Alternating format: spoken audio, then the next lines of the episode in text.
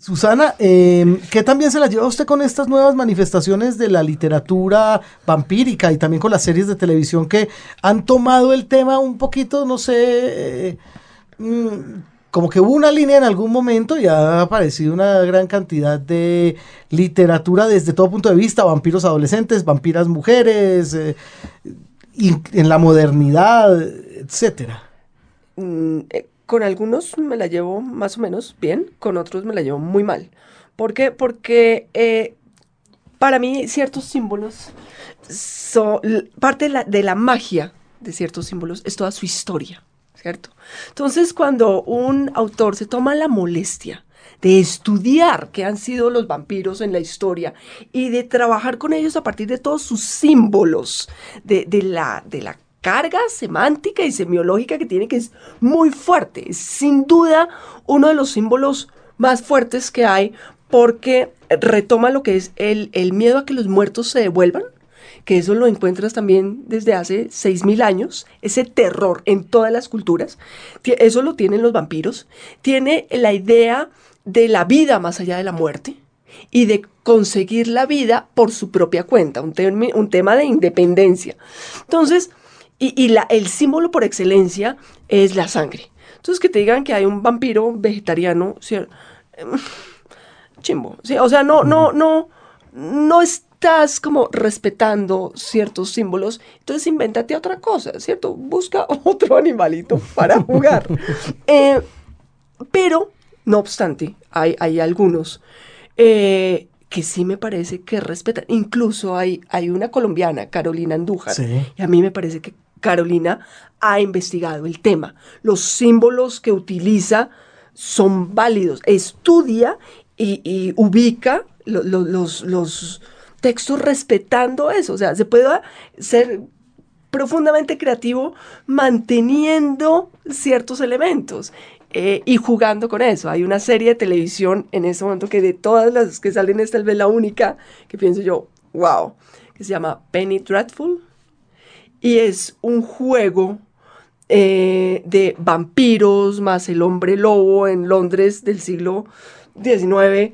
Eh, pero todos los medios, pero estudian, estudian los, los, personajes desde el punto de vista psicológico. Entonces está toda la carga de símbolos, más el conflicto que ellos tienen, que es el conflicto de tener una bestia adentro. Me parece fascinante, es la conciencia de que yo por dentro soy una bestia y el hombre lobo que no se sabe mucho que es hombre lobo, pero uno ya le vio como que en las noches de luna se siente incómodo porque no son series obvias, ¿sí? Entonces cuando los libros o las series de televisión no se quedan simplemente con la imagen exterior, sino que lo trabajan más a nivel de símbolo, se pueden hacer cosas fascinantes. O sea, yo no creo que solamente en el siglo XIX se hayan podido hacer. Creo que para mí Drácula de Francis Ford Coppola es fascinante. Creo que es una obra que es una película que, que hace que Drácula tenga evidentemente el tema del amor que, que, pone en la introducción, lo conecta con el personaje histórico. E, esa película me parece bellísima, los símbolos, el uso del color, todas las imágenes parecen cuadros del romanticismo. Es fascinante. Y el personaje femenino es detestable. ¿Cómo se llama esta niña? Que es Winona. Ah, sí, Winona Ryder. Ay, son que es aburridísima ella. Pero se le perdona. Me, me, gusta de las series adolescentes de vampiros de los actuales que las mujeres son poderosas. Wow. Como en los Juegos del Hambre, por ejemplo. Esta niña Kristen Stewart, tal vez, la de Crepúsculo. Yo, no sé tanto, pero sí sé que hay, hay una... Es decir, Nina, ah, esta niña que es la mujer por excelencia de su casa. Sí, pero la otra no tanto, pero es muy frívola. Tienes que ver, tienes toda la razón, tienes que ver Penny Dreadful. La, el nombre de la actriz se me fue en el momento, lo podemos buscar, es una actriz inglesa que siempre hace como de Morgana o Morrigan Blanca, ojos azules, y es muy fuerte, es una de las actrices británicas más fuertes que he visto, y ella es consciente de que es una medium, no puede controlar eso, están esos elementos de lo femenino, de su, su natural contacto con lo sobrenatural, ¿sí? con, con lo que hacemos si los espíritus quieren contactar conmigo. y los demás personajes. Me parece una, una serie, acaba de pasar la primera temporada, va a empezar ahorita la segunda, y esa me parece una serie fuerte, con personajes femeninos muy fuertes. La, la buscaremos. Habrá que buscarla, sí. Yo me estaba preguntando de vuelta a la escritura, eh, ¿usted hace una tesis sobre eso? Y hace lo que lo que le marca el camino, que es la docencia, que ha sido básicamente su actividad desde que se graduó de la universidad. Eh, ¿Y cuándo empieza a pensar en que estos runrunes en su cabeza pueden ser un libro? Siempre. El, el punto es como cuando se pudo materializar más a nivel como logístico. Porque cuando uno sale de literatura lo quiere eh, escribir. Pero pues como les conté, yo era una mamá sola antes de terminar la carrera y necesariamente tenía que trabajar. Y cuando uno estudia literatura, de las primeras opciones que va a tener es la docencia. Seguí investigando eh, y empecé a dictar charlas, seminarios. En ese momento existía la Fundación Santillana y empecé a dar como una serie de, charlas que después se fueron convirtiendo en libro. Entonces, el, primero que fue el libro de mitos y leyendas del mundo, eh, fue una colección de, charlas y luego Mujeres Perversas de la Historia. Cuando di esas charlas, me buscaron para que escribiera los libros sobre esas charlas, pero digamos estaba toda esa, esa investigación, porque me apasiona la investigación, me apasiona, creo que si hay algo que le puedo aportar a la gente es como, y a, los jóvenes, como la idea de que la cultura es algo interesante, que hay, hay algo que mirar en la mitología, hay algo que nos habla de nosotros mismos en la literatura, que no es algo ajeno. Entonces, ese tratar de, de, lograr que lo sientan con la piel, la literatura, la poesía, la mitología, eh, la historia del arte, que es básicamente lo que trabajo. Tengo otro, otra cátedra en la universidad que se llama Los Rostros del Demonio. Tratar de que sientan eh, la historia desde, desde ciertos ángulos, de, lo que nos habla a lo más profundo de nosotros mismos. Eh, ahí, digamos, está, está ese, sigue siendo una, una inquietud por quiénes somos y qué es ser mujer en última instancia. Usted habla constantemente de literatura, pero yo pienso que está más conectada, digamos, con toda la mitología previa a mm, la literatura más formal, escrita del... Mm, sí, no. Digamos, del siglo XV en adelante. Es cierto, de alguna manera, porque eh, me apasionan los temas. O sea, lo que me ha apasionado más que los autores son los temas. Entonces, eh, eh, el tema de los vampiros y hacer un recorrido. ¿Quiénes han hablado de vampiros? Pero lo que me hizo llegar a eso era el vampiro. Y he encontrado autores que, me fascinan, ¿sí? Pero llegué por los temas, por los temas de lo femenino, de las mujeres arrebatadas, de todo esto, tratando de construir una, una mirada particular. Y eso me llevó, por ejemplo, a, cuando empecé era, era profesora de literatura, en este momento soy casi que mitad profesora de literatura, pero tengo ya una parte que es mitología solamente. Y también está pues, un gran componente que es historia del arte. Es como el punto en el que se unen esas expresiones y es sobre todo los temas. La, cátedra que les digo de los rostros del demonio son la representación del demonio en la literatura y el arte. Entonces sí es la divina comedia. yo estaba pensando que usted empezó con Aura y como agua para chocolate y, y después tuvo que dejar la literatura latinoamericana prácticamente si siguió investigando sobre o, o hay una tradición entré en Latinoamericana en unos textos muy curiosos, porque buscando brujas, tú tienes toda la razón, no es tan fácil. Entré en lo que es la tradición afro en América Latina y todo este componente que tiene, que aparece un poco acá en este libro, que es las brujas en Europa son un producto de la imaginación y se creen que vuelan y tal. El problema es que en América, cuando llegan todos los esclavos, sí existen. y sí hacen pociones. Y sí su lectura del mundo, su lectura animista del mundo, pues hace que estén como más cerca de lo que los conquistadores de verdad creen que es, que es bruja y que es pactar con el diablo. Hay toda una, ese, ese sincretismo. Entonces, lo que he trabajado un poco por ejemplo, Alejo Carpentier, eh, escritores cubanos, eh, ensayistas, Fernando Ortiz, um, todo ese tema que empieza a mostrar ese aspecto sobrenatural en, la literatura latinoamericana y que tiene que ver mucho con lo afro. Estaba pensando yo en Adriana Maya, que ha sido como la gran historiadora del tema de las, de las brujas en la tradición afro. Claro que sí. pero desde la historia. Pero desde la historia. De hecho, estoy trabajando sobre, en este momento a partir de los textos de Adriana Maya. Exactamente. Lo que es el Caribe colonial, la influencia afro y eso que lo hace pues, absolutamente maravilloso en, pues, lo que era la Inquisición, esa, esa lectura del mundo. Y sí, hay, hay unas obras eh, que, han marcado mucho. A mí me, gustó muchísimo Alejo Carpentier en, esa, en, esa, en esa lectura.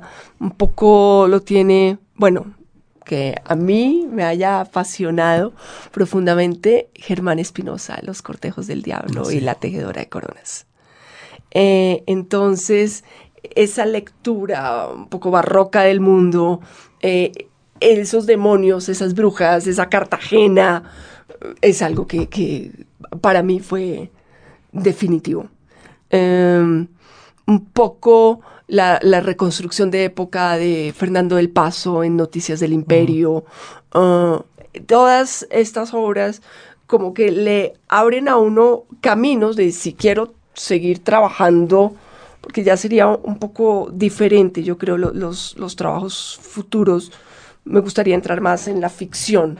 Lo que pasa es que hay mucho tiempo en el que, en el que uno tiene que dedicarse solamente como a la historia, al contexto, para sentirse más seguro de ciertas épocas y poder entrar a, trabajar ficción. Yo creo que de, alguna manera estos, estos libros, que los quiero mucho, son una introducción a, a un proceso que uno quiere seguir en, este tema de escribir, que me gustaría hacerlo más, pero sin duda el tema del tiempo es, es algo que no es tan fácil. A veces sucede, claro. Bueno, eh, ¿cuál es, si, es que existe, Susana, un perfil de los alumnos que buscan sus materias, sus cátedras?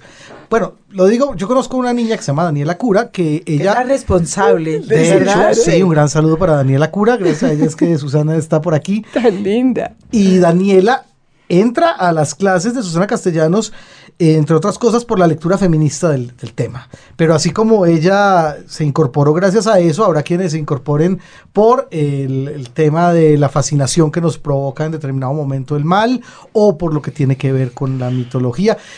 ¿Existe un perfil del, del alumno que busca un alumno en, sus, cátedras? eso que estás diciendo es muy interesante porque sí, digamos, si hay una, si hay una, si hay un interés por, por las clases, no sé muy bien cuál sea el, perfil, depende un poco de la clase. Eh, porque, claro, en el caso, en el caso de Daniela, que es muy especial, es, esa fascinación por los temas que, en, común, que tenemos por desarrollar ciertos temas en común, por charlar ciertos temas.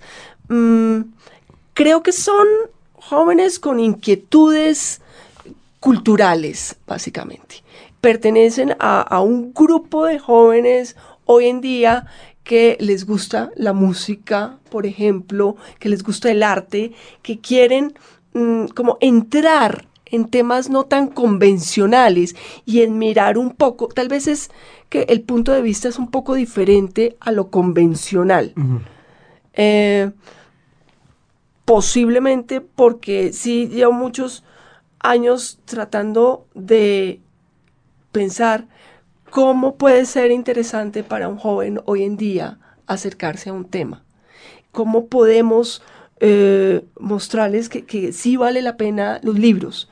Eh, la Celestina, por ejemplo, acá, acá está. Entonces, eso suena trillado, pero por ejemplo, lo que trabajo en este libro de diosas, brujas y, vampiresas es pues la parte de la poción cuando está invocando al diablo. Ese otro lado que no es como normalmente se mira. Tiene que ver un poco con lo, que te decía antes, que es eh, sacar a la luz ciertos personajes femeninos que no, y, o cierto aspecto de, los personajes femeninos que no es lo que se mira más frecuentemente. Por ejemplo, aquí están unas brujas de Cervantes.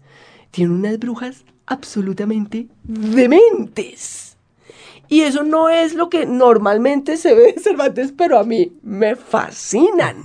Entonces, son viejas y están alucinando y están en un patio y es una situación muy dramática y, y eso es wow. Pero posiblemente si se le sigue mostrando a los estudiantes de la forma convencional o como era válido hace un tiempo, pues tal vez no se llega igual. Sí, es un poco como manteniendo, manteniendo el interés por lo que ha existido siempre. ¿Cómo podemos mirarlo para, para que veas que esto sí es chévere? Es un poco ese el juego. Por las ramas. Nuestra causa es la de todos aquellos que creen que leer transforma el mundo. La frase es de un eh, videíto cortito eh, que aparece en la página de Malpaso, una editorial joven española que acaba de fundarse hace mm, creo que un año largo y que están eh, empeñados en innovar en todos los frentes. Por un lado, en la página, en la página web que ustedes pueden visitar, Malpaso Ed, eh, este videíto fue una, como una intervención que hicieron tres socios o tres actores eh, queriendo pasar de socios en una librería, grabaron y después leyeron esto en el, en el en la página, en la página web. También tienen eh, podcasts y anuncian una radio Malpaso que por ahora tiene dos o tres emisiones y que veremos eh, cómo sigue sonando. Y anuncian también un restaurante, pero no saben muy bien si se están burlando de los visitantes o si es en serio. El equipo todo aparece ahí. El director editorial es eh, Malcolm Otero, que ya había, había eh, intentado con una editorial independiente llamada Barril y Barral, que hizo yo creo que 10, 12 libros, y ahora se cambia radicalmente de catálogo y de gustos eh, editoriales y publica un fondo que está siendo muy, muy joven, muy, muy joven, no solo en la, en la selección de los títulos de los autores, sino de los títulos. Tiene autores como nuestra Margarita García Roballo, el argentino Pablo Ramos, a Gabriela Wiener, a Eduardo Lago, eh, tiene poesía narrativa los libros son de una factura impecable y muy conservadores en su diseño, cosa que no deja de ser interesante. Y por ejemplo, el último libro que anuncian en su catálogo es un cancionero de la banda Joy Division, en cuerpo y alma, con prólogo de Deborah Curtis e introducción del crítico John Savage. Eh, tienen otro libro de Keith Richards. En fin, están armando un catálogo que no solo quiere ser diferente, sino que genuinamente lo es.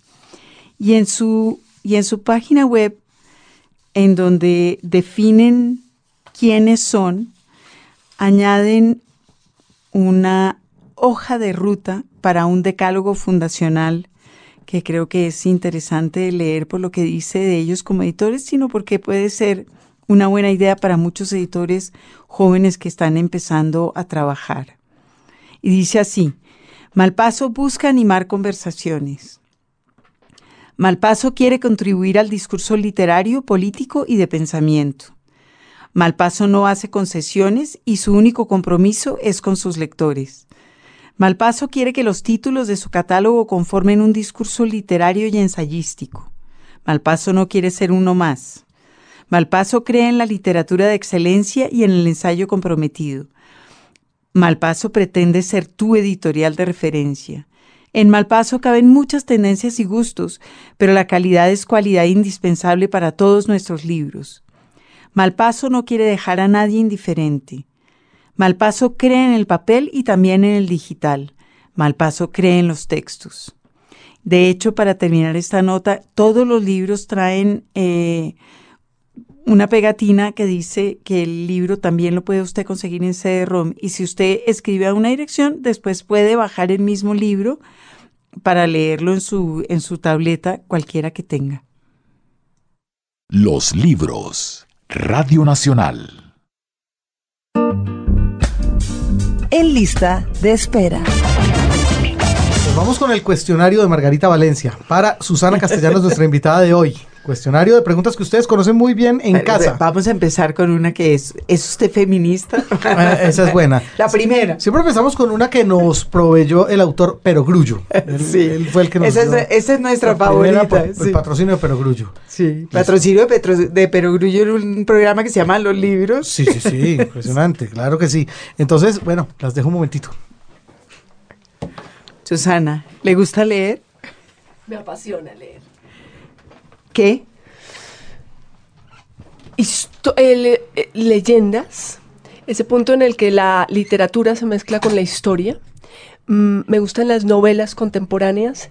Eh, hay una autora, premio Nobel hace unos años, Alice Munro, que para mí ha sido realmente muy interesante conocer por la lectura que tiene del mundo a partir de lo femenino. Creo que es creo que es muy, muy interesante. Mm, me gusta. Me gusta la historia, la mitología, las novelas, eh, algunas novelas contemporáneas y encontrar afinidad, una profunda afinidad con los textos. ¿A qué horas lee? Wow. ¿A qué horas leo? ¿De noche? ¿Tiene horas particulares para leer o en el bus? Tampoco, pero en, eh, de noche por lo general y los fines de semana. Ok. De noche cuando ya está cansada, de noche cuando ya los niños se durmieron. Más o menos. ¿Y le da la vida para leer mucho de noche? ¿Es, noctámbula? No, no creo porque es maestra. Las maestras tenemos que madrugar mucho. Exactamente, todos los días tengo clase a las 7 de la mañana. Pero eh, soy relativamente noctámbula. Eh, creo que leer lo, lo, lo, pone a uno en un estado de ánimo más tranquilo, como es una forma de introspección de alguna manera. Y por eso la noche me gusta. ¿Y, de, y dónde lee? En mi cama. En la cama. Con una buena lámpara, pelea con la lámpara. Eh, a veces leo en el, en el sofá que da a una quebrada y ese es el otro lugar para leer, si es por la mañana, un domingo, un domingo por la tarde. Sí, es fundamental la luz. Eso es lo que hace que, además que sea ameno leer. Lee en pantalla, en papel, lea en lo papel, mismo. En papel. No, no me da lo mismo. No me da lo mismo. No. A ver. No me da lo mismo y todavía subrayo con un resaltador, como subrayaba en la universidad. Siento además que en pantalla no me quedan las ideas tanto tiempo como me quedan en papel. Eh, cuando uno es profesor necesita que las ideas queden entre la cabeza mucho tiempo, poderlas usar después en una clase, acordarme de cosas. Y yo siento que me acuerdo más cuando leo de papel. Cuando ¿Y lee algo en pantalla? ¿O, o más bien no? A veces me toca leer pues documentos, por ejemplo, mm, textos de investigación que son muy formales y de los que uno no va a leer todo, sino solamente un fragmento que he encontrado por internet. Entonces leo, pero básicamente investigando algo muy puntual. ¿Lee prensa? Más o menos. O sea, trato, trato. No, ah, eso es interesante. La prensa sí, porque por lo general leo prensa internacional, eh, es digital. Digital. Ok. ¿Tiene algún género favorito para el ocio? Eh, ¿O va leyendo lo que le cae en las manos? ¿Prefiere mm, la ficción, las novelas? el- trabajo mucho por proyectos, es decir, ¿qué me gustaría empezar a escribir ahora? Recopilar información sobre alguna conferencia, sobre algún curso que quiera dictar. Entonces, por ejemplo, ahorita tengo en la cabeza montar un curso de historia de las espiritualidades. Y eh, un poco empieza uno a leer. Me gusta leer con un propósito determinado. O sea que no tiene lecturas ociosas, que fue la pregunta que le hice. ¿Cuál es su género para el ocio? Puede decir, no, no, no leo ociosamente. Uy, Es un- mucha gente no lo hace. pero no lo había pensado así. Pues sí, lee siempre razón, alrededor de sí. proyectos, siempre O lee por lo para... menos leo pensando que puedo llegar a construir un, un- un proyecto, aunque me esté gustando muchísimo. O sea, me gusta mucho y por eso me gustaría armar un proyecto a partir de esta lectura. Pero tiene, sí, ¿sabes qué? Eh, leo por ocio eh, autores ingleses, eh, novelas policíacas del siglo XIX. Lee novelas Eh, policíacas del 19. Wilkie Collins, por ejemplo, Sí, eh, me gustan mucho. sí. Sí, hay Y hay algo- como un renovado interés en Wilkie Collins, está volviendo a circular, Sí. está muy bien. Sí. Los autores ingleses, muchos autores, y no los, pero muchos, uy, los leo por ocio. Hay, hay algo en, en las descripciones que disfruto muchísimo. Sí, a Wilkie Collins mm, me, me gusta mucho ese suspenso. eh, sí. Arthur Conan Doyle. Sí, claro, claro, claro, claro, claro. ¿Un libro favorito durante la adolescencia? Wow. Como un libro que cargara para todos lados. Eh, ¿Tuvo un libro favorito durante la adolescencia? Ese maldito yo de Emil Cioran. Ese maldito yo de Emil Cioran lo cargaba entre la cartera para todos lados. ¿Y cómo llegó a ese libro? Trabajaba en la Buchholz. Ok. En la última librería Buchholz que abrieron, en La la, de la 104 seten- ah, en la con 100. 15. ok. eh, y ahí conocí a Emil Cioran. Mm, y me produjo algo. Era un momento particular de mi vida. Y la obra, pues estado en las cimas de la desesperación de Lágrimas y de Santos. Una, una, una lectura un poco desencantada del mundo, pero, pero estaba acorde con, con un momento de, de mi vida. Y antes de eso tuvo momentos de lectura, porque dice que siempre ha estado leyendo desde chiquita, que siempre ha habido libros en su, en su casa. La pregunta es si ha tenido picos y valles en ese proceso. Momentos de mm, pasión desesperada por la lectura y otros momentos en que no. Sí, no, he tenido picos muy curiosos en el sentido que cuando era muy chiquita mi tía abuela me leía unas obras pues dramáticas como Los Miserables eh, antes de dormir y yo tendría unos 8 o 9 años y ya me habían leído Dickens y Víctor Hugo y después cuando yo leí sola leía un poco más infantiles. Me gustaban los libros de aventura como Las aventuras de los cinco Sí. y Los siete secretos. Sí. Eso tuve una época que me gustó muchísimo y luego ya cuando entré en, eh, en literatura, pues estaba todo lo de eh, Tolkien, sin duda. Mm, y la Pero eso ya en la universidad. Eso ya, ya en... Enid eh, Blyton es, ya es más en la infancia, en- saliendo sin la duda. infancia. Eso sí, en Blyton era, yo estaba en primaria en ese momento. Eh, muy, muy, muy chiquita. Estaba en ese momento se llamaba bachillerato, como en segundo bachillerato, mi profesora era Cita de Mayarino y podíamos leer lo que quisiéramos, pero además ella nos leía obras de teatro en clase. Alejandro Casona, me acuerdo, que nos leía. Y después mm, empezó mi gusto por lo turbulento. Ajá. Yo estaba en tercer bachillerato, me acuerdo que leí La sangre dorada de los Borgia. Eso fue un poco escandaloso para estar en el colegio. En adelante tuvieron que pedir permiso todas las niñas antes de leer un libro. Pero a mí nunca me censuraron leer lo que yo quisiera. Y ya estaba ese gusto por, por la novela histórica, de alguna manera. turbulentas. Sí, me gustan las historias truculentas. Y mm, es esa pasión que estaba, estaba por leer y por leer temas que fueran interesantes. Por, sí, he estado, estado ahí. Pero sí, siempre, siempre ha estado la lectura como, como algo muy cercano. Uh, además, por, el trabajo de, profesora.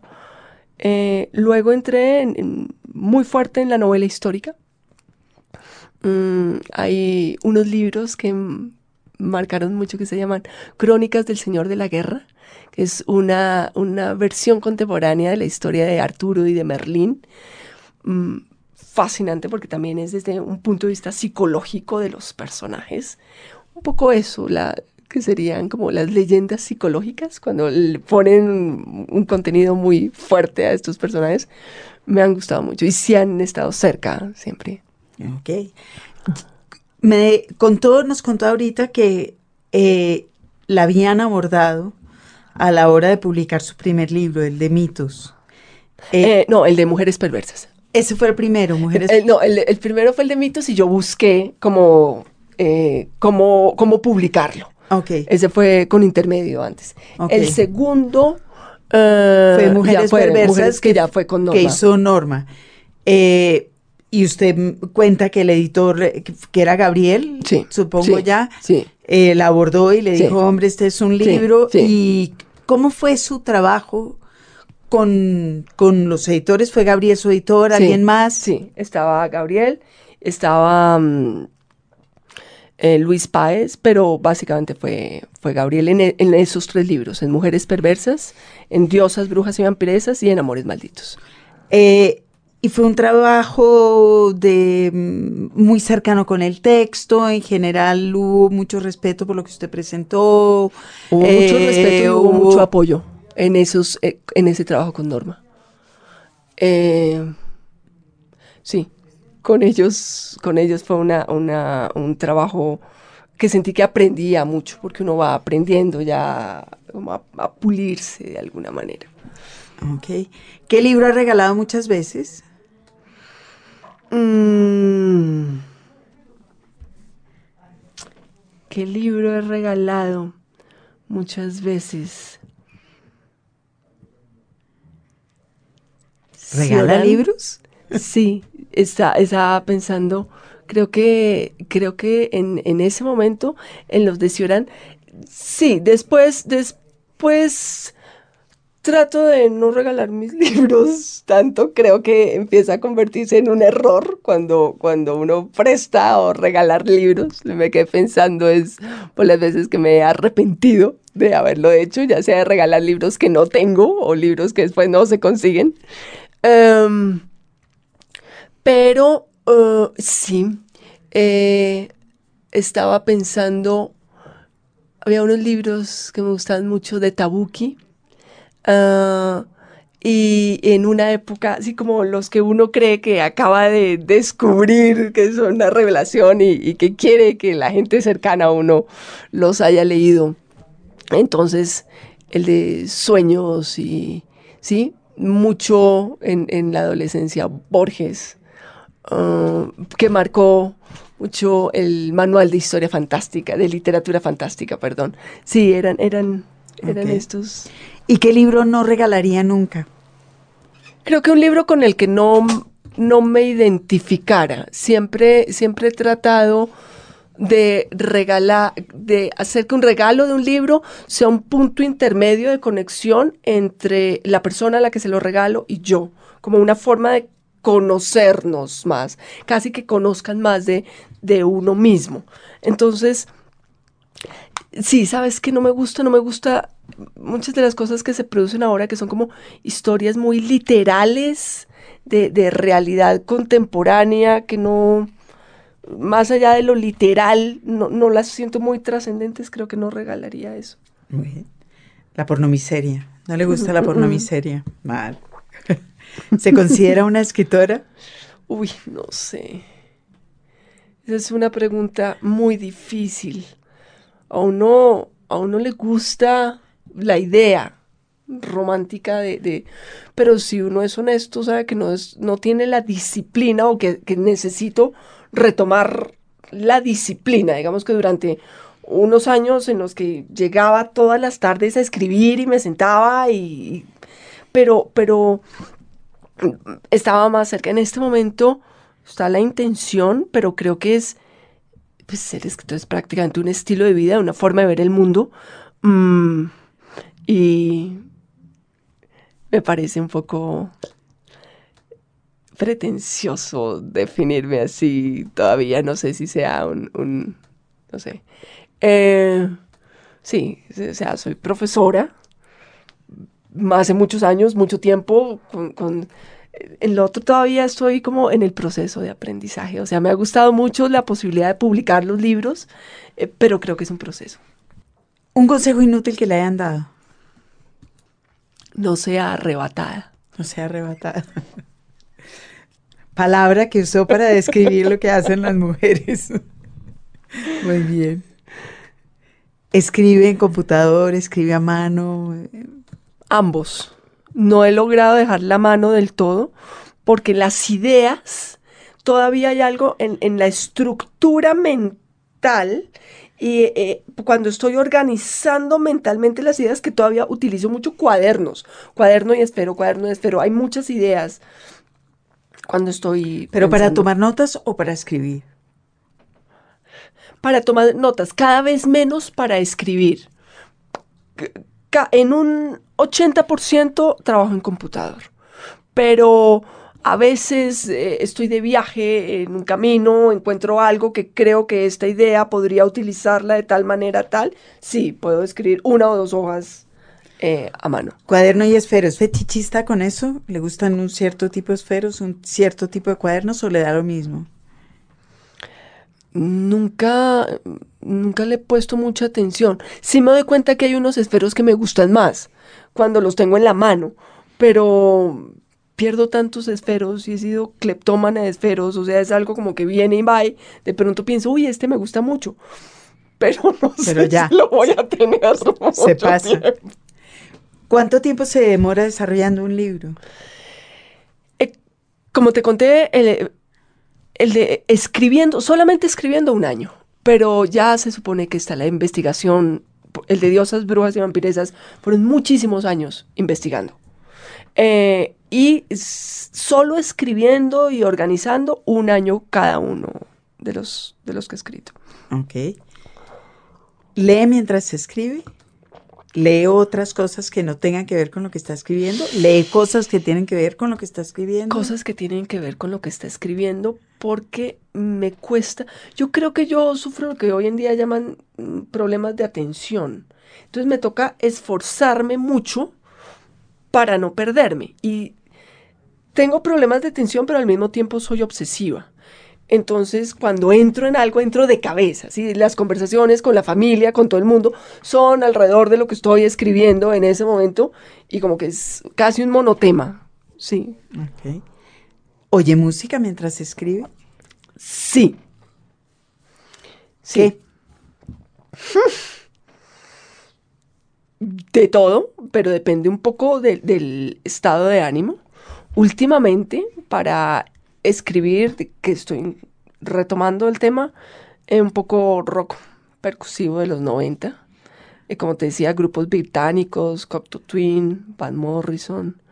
Em, sí, que, que, lo ponen a uno, John Anderson, que lo ponen a uno en, como en cierto estado de ánimo y sí cambian los estados de ánimo con el tiempo. ¿sí?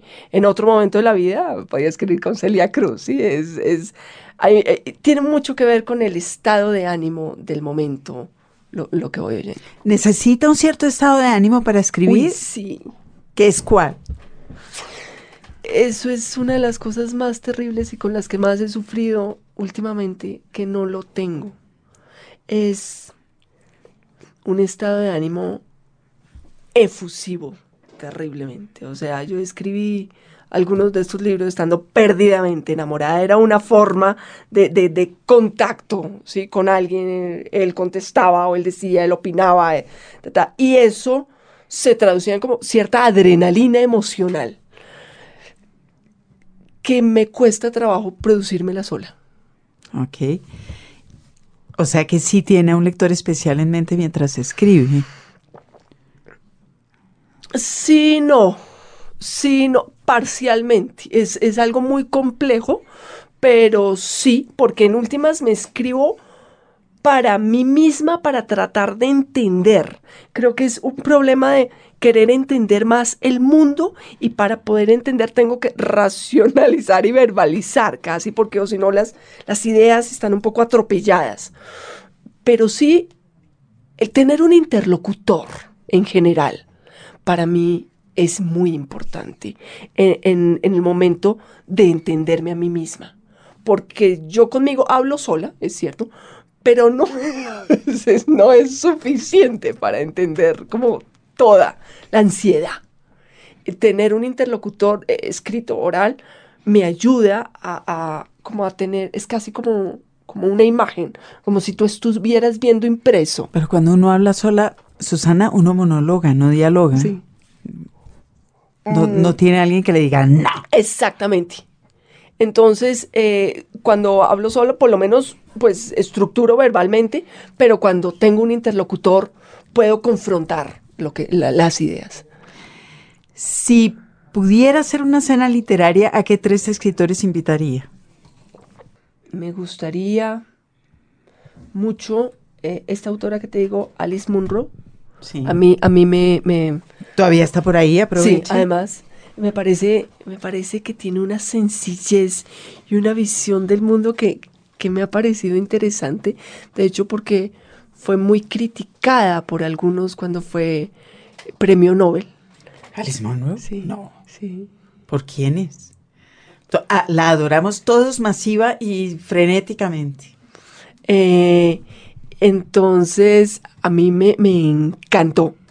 Mm, me hubiera gustado.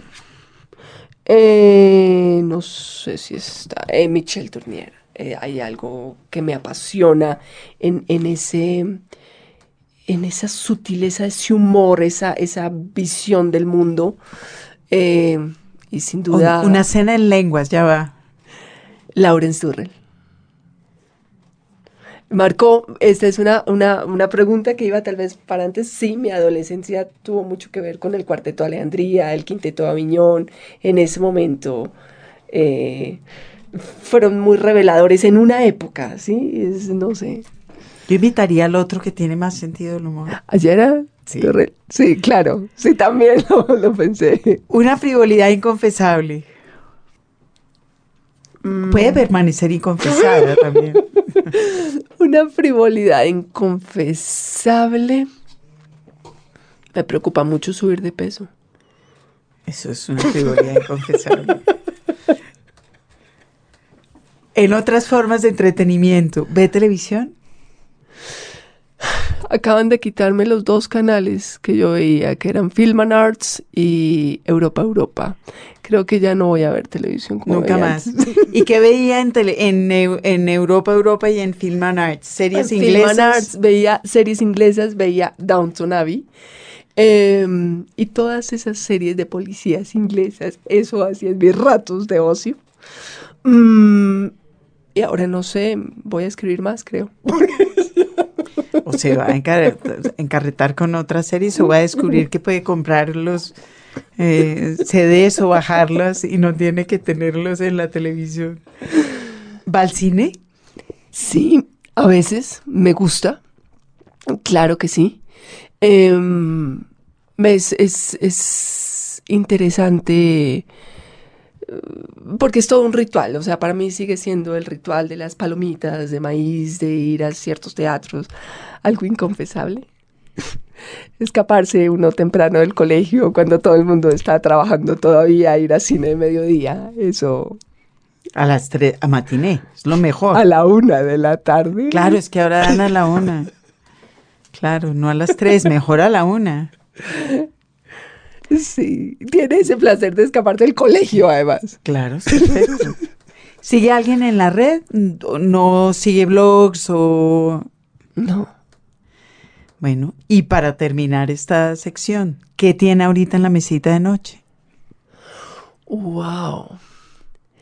Tengo un libro. Es, gracioso porque es, em, es místico. Hay, hay, libros de poesía mística, una colección de, poemas místicos del siglo XVII. Sí. Entonces, em, Sí, un poco. Eh, hay una, es como una colección de poemas místicos del siglo XVII. Ah, ok. Como San Juan de la Cruz, digamos. Más o menos de ese corte. Sí. Vale. De poesía española. Hay poesía española y hay otros que yo no conocía, eran como desconocidos. místicos. Exactamente. Sinapsis. En esta sección solemos comentar noticias de otras áreas de la creación y de la cultura relacionadas con la literatura, pero hoy vamos a aprovechar la sección para seguir hablando de literatura, y en este caso de un libro muy viejo, un libro del siglo XVII, que yo conocí hace muchos años como Cartas de Amor de la Monja Portuguesa y que ahora circula en una nueva edición de intermedio y se llama Cartas de una Monja Enamorada. Es una edición en tapadura es bilingüe, cosa del portugués, tiene la versión en portugués y la versión en español, la traducción de Ginette Ardila, como ya dijimos, tiene ilustraciones, cuadros de la época, en fin, es un libro muy, muy bonito que hace mucho honor a estas cartas. Estas cartas empezaron a circular a finales del siglo XVII y de hecho se conocieron en el salón de Madame de Sévigné en la época en que había salones y madames que eh, reunían a lo más granado del mundo literario en su casa por las tardes a tomar el té y hablar de libros. Eh, eh, en, este salón de Madame de Sévigné circuló, empezó a circular en un momento dado un librito hecho por un editor muy célebre, Monsieur Barbin, que eran las cartas que una noble portuguesa, Mariana Alcoforado, había escrito al caballero de Chamilly. Y eran, son cinco cartas, cinco cartas de amor. Mariana Alcoforado además vivía en un convento, era monja. Em, era monja porque en ese momento los padres solían meter a sus niñas a los conventos para que no se gastaran eh, el patrimonio que iría al hijo mayor de la familia. Entonces Mariana Alcoforado conoció en el convento a este caballero, se enamoró locamente de él, fueron amantes durante un año y después el caballero se fue. Y ella escribió estas cartas de las cuales les vamos a leer un pequeño fragmento de la última, de la última carta conocida cuando ya eh, Mariana Alcoforado ha desistido de, rogar a su amante que vuelva a su lado. Y dice así, no conocí bien el desvarío de mi amor, sino cuando quise emplear todos los cuidados para curarme de él, y temo que no hubiera osado intentarlo si hubiera podido prevenir tantas dificultades y tanta violencia. Estoy segura de que hubiera sentido emociones menos dolorosas amándolo, ingrato como es, que dejándolo para siempre. Descubrí que usted me era menos querido que mi amor por usted y sufrí desmesuradamente para combatirlo, después incluso de que su indigno proceder volviera odioso para mí todo su ser. El orgullo natural de mi sexo no me ayudó a tomar ninguna decisión en contra suya. Soporté sus desprecios, también hubiera tolerado su aversión, hubiera devorado conmigo los celos que me hubiera provocado su inclinación hacia otra mujer. Al menos me sentiría confrontada por algún sentimiento violento, pero su indiferencia me resulta insoportable. Sus impertinentes protestas de amistad y la ridícula cortesía de su última carta me hicieron ver que usted recibió todas las que yo le, le, escribí y que ninguna consiguió perturbar su corazón. Y las leyó. Ingrato. Mi locura es tanta todavía que me desespera no poder engañarme más con la idea de que no hubieran llegado a sus manos, de que no se las hubieran entregado. Detesto su franqueza. ¿Le pedí acaso que me dijera simplemente la verdad? ¿Por qué no me dejó con mi pasión? Bastaba que no me hubiera escrito. Yo no buscaba ser desengañada. No me era suficiente la desgracia de no haber podido obligarlo a que se tomara algún trabajo para engañarme mejor. ¿Era necesario que no pudiera disculparlo más? Sepa que me he convencido de que usted es indigno de todos mis sentimientos y que ahora conozco todas sus detestables cualidades. Los libros. Radio Nacional. Los clásicos. Para el cierre, los clásicos personales de nuestra invitada de hoy a los libros, Susana Castellanos, que tienen que ver, ella misma nos lo contó hace un rato, con sus investigaciones. Son libros que descubrió en determinado momento de su vida, hace un ratito ya, eh, y bueno, un ratito me refiero a hace par de meses. No es un juicio moral, sino Ah, una apreciación. Gracias, Margarita, por sacarme del apuro. Sí. Así que, Susana, cuéntanos de qué se trata. Bueno, este libro eh, es de Michel Tournier. Traje dos libros. Era muy difícil escoger un libro cuando ustedes me pusieron la tarea, pero yo soy profesora y hago las tareas. Hago las tareas. aunque sean difíciles. Y pensé como cuáles libros que yo me acordara cuando comenzó mi interés por lo femenino, por el mal, me interesaron. Entonces está el de Michel Tournier, del Rey de los Alisos. Particularmente se me vino a la cabeza en ese momento un párrafo en el que habla sobre eh, las clases de mujer que hay. Y eh, de alguna manera eso está, pues tiempo después, quedó esa inquietud en diosas, brujas y vampiresas, porque diosas, brujas y vampiresas está hablando en últimas de, cierta, de cierto tipo de mujer. Entonces aquí decía, hay dos clases de mujeres. La mujer objeto, que se puede manejar, manipular y abarcar con la mirada y que es el adorno de una vida masculina. Y la mujer paisaje. A esta el hombre la visita, se adentra en ella y corre el peligro de perderse. La primera es vertical, horizontal la segunda. La primera es voluble, caprichosa, reivindicativa, coqueta. La otra es taciturna, obstinada, posesiva, memoriosa, soñadora. Entonces empezó como una inquietud por la mujer, aunque va a estar en ambos libros el problema que son los hombres los que miran las mujeres. Pocas veces en la historia he encontrado mujeres que se miren a sí mismas. Eh, por eso te decía que me interesa mucho Alice Munro, porque es una, una lectura de sí misma. Bueno, claro, porque ya hoy es Claro. Mujeres, claro que hay mujeres que se miran a sí mismas, o sea, podemos hacer referencia a Virginia Woolf, sí, claro, pero digamos, en ciertas novelas, cuando tú las estás leyendo desprevenidamente y de pronto aparecen estos párrafos que te marcan la vida, tal vez un poco porque, porque llegan desprevenidos, porque no los, no los esperabas eh, así. Eh, Otra, otra parte que dice, desde este momento entendemos por qué la mujer no tiene partes sexuales propiamente dicha, ya que ella misma es parte sexual, parte sexual del hombre, demasiado molesta para llevarla encima de un modo permanente, y éste por lo tanto cede durante la mayor parte del tiempo y recupera cuanto la necesita. Por otra parte, es propio del hombre, por oposición al animal, el poder hacerse en cualquier momento con un instrumento, una herramienta, un arma que necesita, pero de la que puede desprenderse después, a diferencia del cangrejo, que está condenado a transportar siempre sus pinzas consigo. Y así como la mano es el órgano de enlace que permite al hombre empuñar según sus necesidades un martillo, una espada o una pluma, su sexo es el órgano de enlace en las partes sexuales, que es la parte más sexual en sí mismo. Entonces, estas inquietudes sobre lo que es el hombre, lo que es la mujer, que, cómo está siendo vista la mujer por los hombres, cómo la mujer se mira a sí misma, empezó un poco a cocinar esas ideas, pues es hace décadas. Eh, es importante recalcar que, que esto es una inquietud de hace décadas, porque tal vez hoy en día esas inquietudes yo no sé si tengan el mismo peso. Es algo que me pregunto cada rato si ya la sociedad ha cambiado lo suficiente como para que no tengan esas inquietudes el mismo peso que podían tener hace 20 años. Entonces, por eso, por eso hago, hago referencia a ese.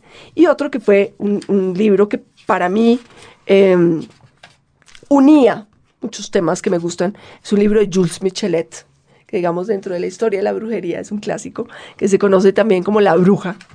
Y arranca con el tema de La naturaleza las hace brujas, es el genio propio de la mujer y su temperamento. La mujer nace hada, por el retorno regular de la exaltación es sibila, por el amor maga, por su finura, su malicia, con frecuencia fantástica y bienhechora, es bruja y echa suertes, o por lo menos engaña y adormece las enfermedades. Ese, es, ese párrafo para mí fue muy Yo estaba pensando en Cortázar. Tuvo que haber leído ese pa- claro, ¿verdad? Claro, Claro, claro, claro, claro, claro. No claro. sería raro.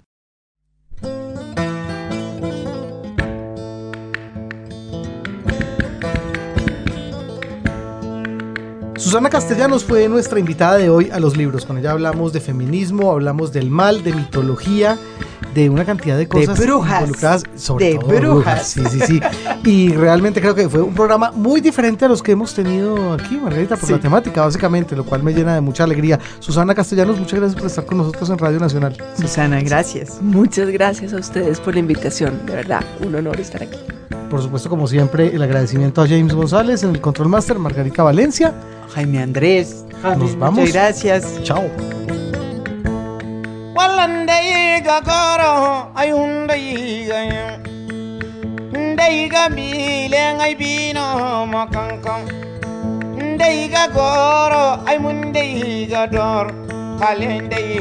tonda tonka koira kuna ay da sidi guro boda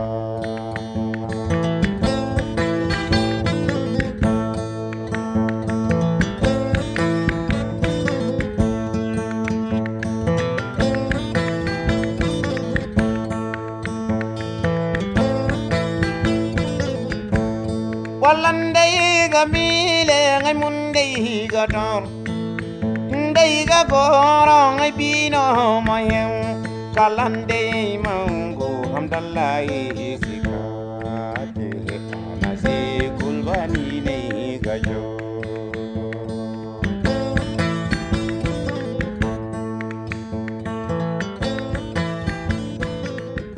Baba kulbale baba hamdallahi